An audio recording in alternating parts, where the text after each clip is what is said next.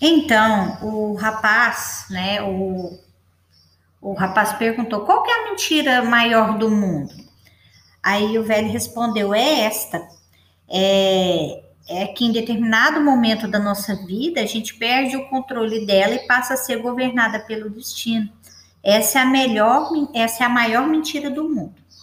Aí o rapaz disse: Não, isso não aconteceu comigo, não. Eu sou dono do meu destino. As, é, eles queriam que eu fosse padre, e aí agora eu sou pastor. Aí o velho respondeu: Mas isso é bom para você, porque você gosta de viajar, né? Aí o velho, o rapaz falou assim: Nossa, ele adivinhou meu pensamento. Nossa.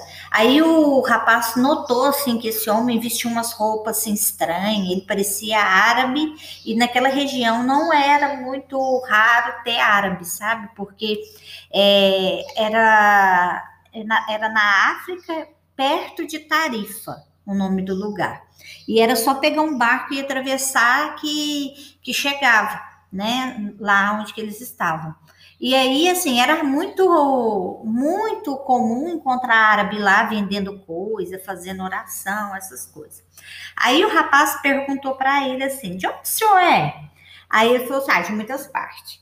Aí o rapaz pensou assim: meu Deus, ele não respondeu nada, né? Aí ele falou assim: quer ver? Eu vou perguntar, eu vou perguntar.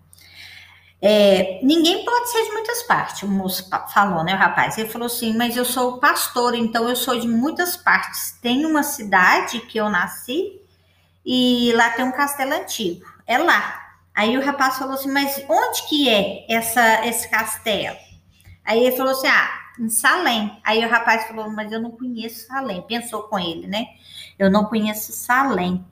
E aí ficou olhando, olhando, falou assim: e agora? Eu, eu preciso saber é, onde que fica Salém, porque ele né, queria saber.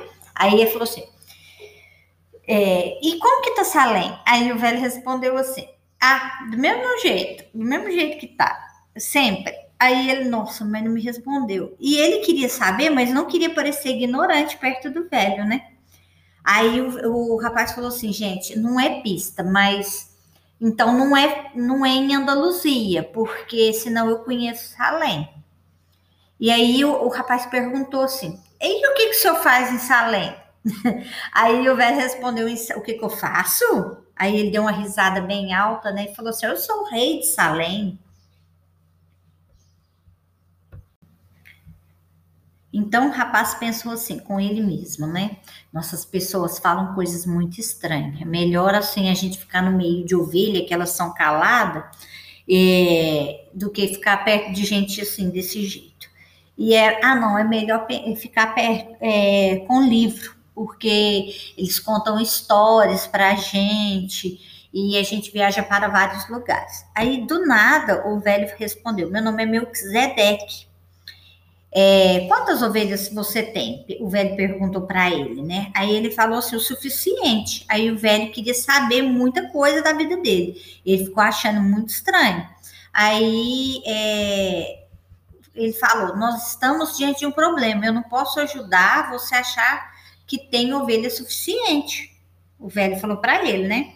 Aí o rapaz ficou nervoso porque o velho, o velho tinha pedido só vinho um li, o livro para ver e conversar.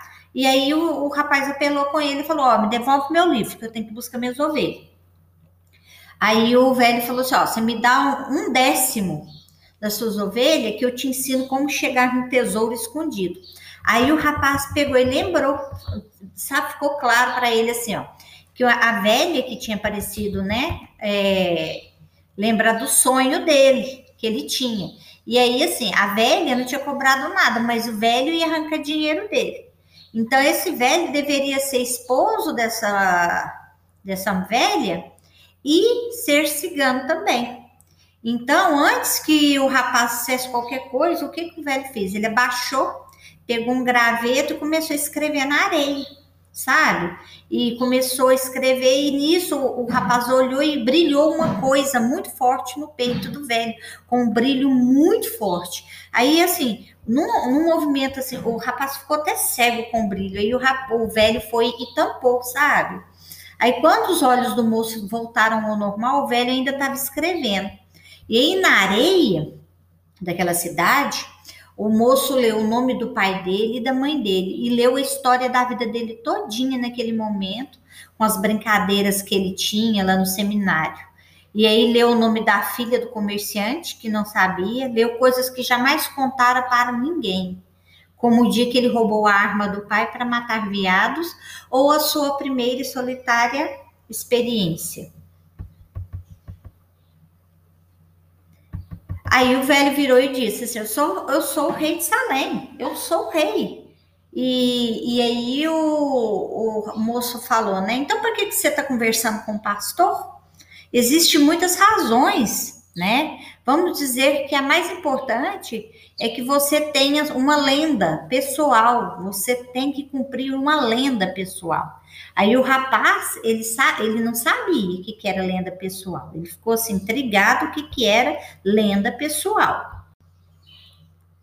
Aí o velho comentou com o rapaz assim que quando a pessoa é nova, ela ela não tem medo, sabe? Ela faz, ela, ela, ela, ela corre atrás das coisas. Só que vai chegando uma certa idade, tem uma força que mostra para a pessoa que é impossível realizar a lenda pessoal.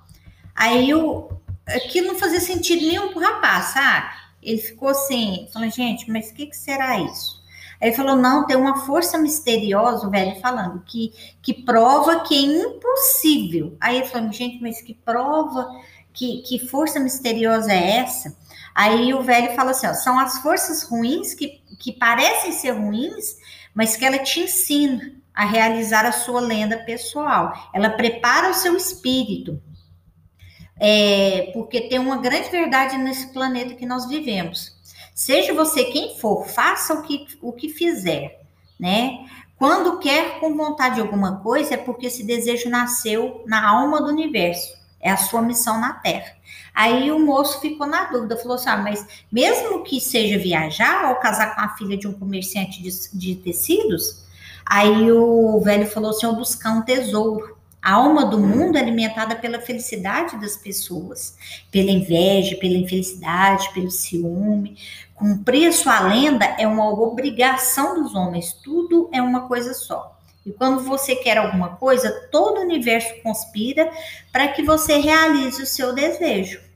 E aí, durante algum tempo, ele ficou em, é, em, silêncio, né, olhando as pessoas lá na praça.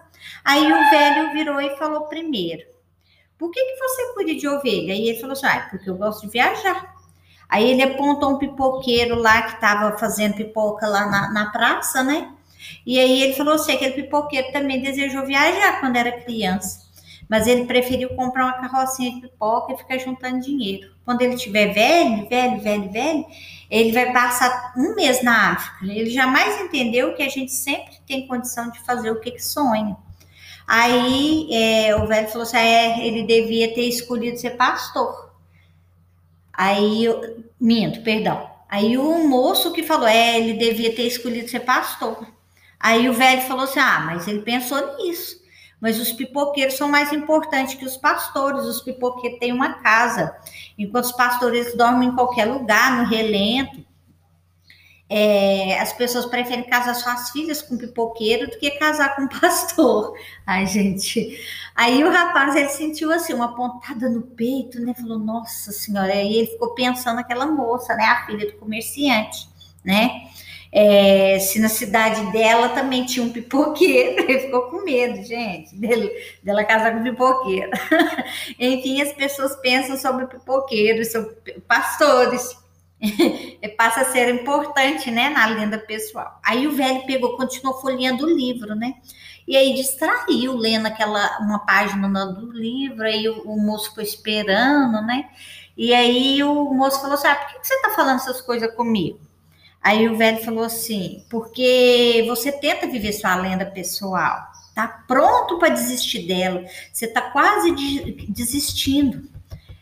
Aí ele virou e falou assim: Você parece sempre nessas obras, falando essas coisas? Aí ele nem sempre, né? Eu, eu assim, mas eu jamais eu deixei de aparecer.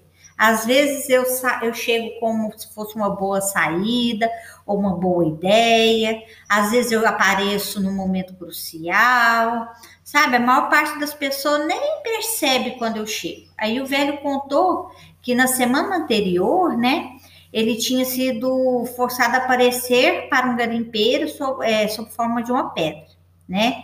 Que ele tinha largado tudo para buscar essas umas esmeraldas. Aí, durante cinco anos, ele trabalhou no Rio e tinha quebrado 999.999 pedras em busca de esmeralda. Nesse ponto, o garimpeiro pensou em desistir, só faltava uma pedra, só uma pedra, sabe, para um milhão. Aí, para ele descobrir a, esmeralda, né? Aí, o que que ele ele tinha feito? Ele, o, o esse esse garimpeiro, né? Ele tinha sido um homem que tinha apostado em sua lenda pessoal. Então, o velho apareceu para ele, sabe? Quando ele se transformou numa pedra de esmeralda e rolou no pé do garimpeiro. Aí o, o garimpeiro estava com raiva dos cinco anos perdido, tirou a pedra longe. Mas ele atirou com tanta força que ela se quebrou, mostrando a maior é, esmeralda do mundo. Vocês sabem que a esmeralda ela fica dentro de outra pedra, né? Uma pedra mais escura, que eu não sei o nome. Aí, né, é, o velho continuou, né? As pessoas ap ap aprendem muito cedo sua razão de viver, né? Talvez seja por isso que elas desistem tão cedo mas é o mundo, né? Então o rapaz ele lembrou da conversa que tinha começado com o tesouro escondido. Os tesouros são levados na terra pelas torrentes e enterrados por essas águas, disse o velho. Se você quiser saber sobre o seu tesouro, terá que ceder um décimo das suas ovelhas. E não serve um décimo do tesouro? O moço perguntou. Aí o velho ficou assim, decepcionado, né? Se você sai prometendo ainda que, o que não tem, se você ficar prometendo o que não tem, vai perder a vontade de consegui-lo. Tá vendo, gente? Pensa para vocês verem. É interessante. Se você prometeu uma coisa que você ainda não conseguiu, você já vai ficar na cabeça pensando assim: ah, quando eu conseguir, eu tenho que dar uma parte. Aí você perde a vontade de ir atrás, né? Aí o rapaz, então, contou o que tinha prometido, né? Um décimo a cigano. E os ciganos são espertos, né? O velho falou. De qualquer maneira, é bom você aprender que tudo na vida tem um preço. É isso que os guerreiros da luz tentam ensinar. O velho devolveu o livro, o, rapaz, o livro para o rapaz, né? E falou assim: ó, amanhã nessa hora você me traz um décimo das suas ovelhas. Eu vou te ensinar a conseguir um tesouro escondido. Boa tarde. E aí ele sumiu na praça no meio das pessoas.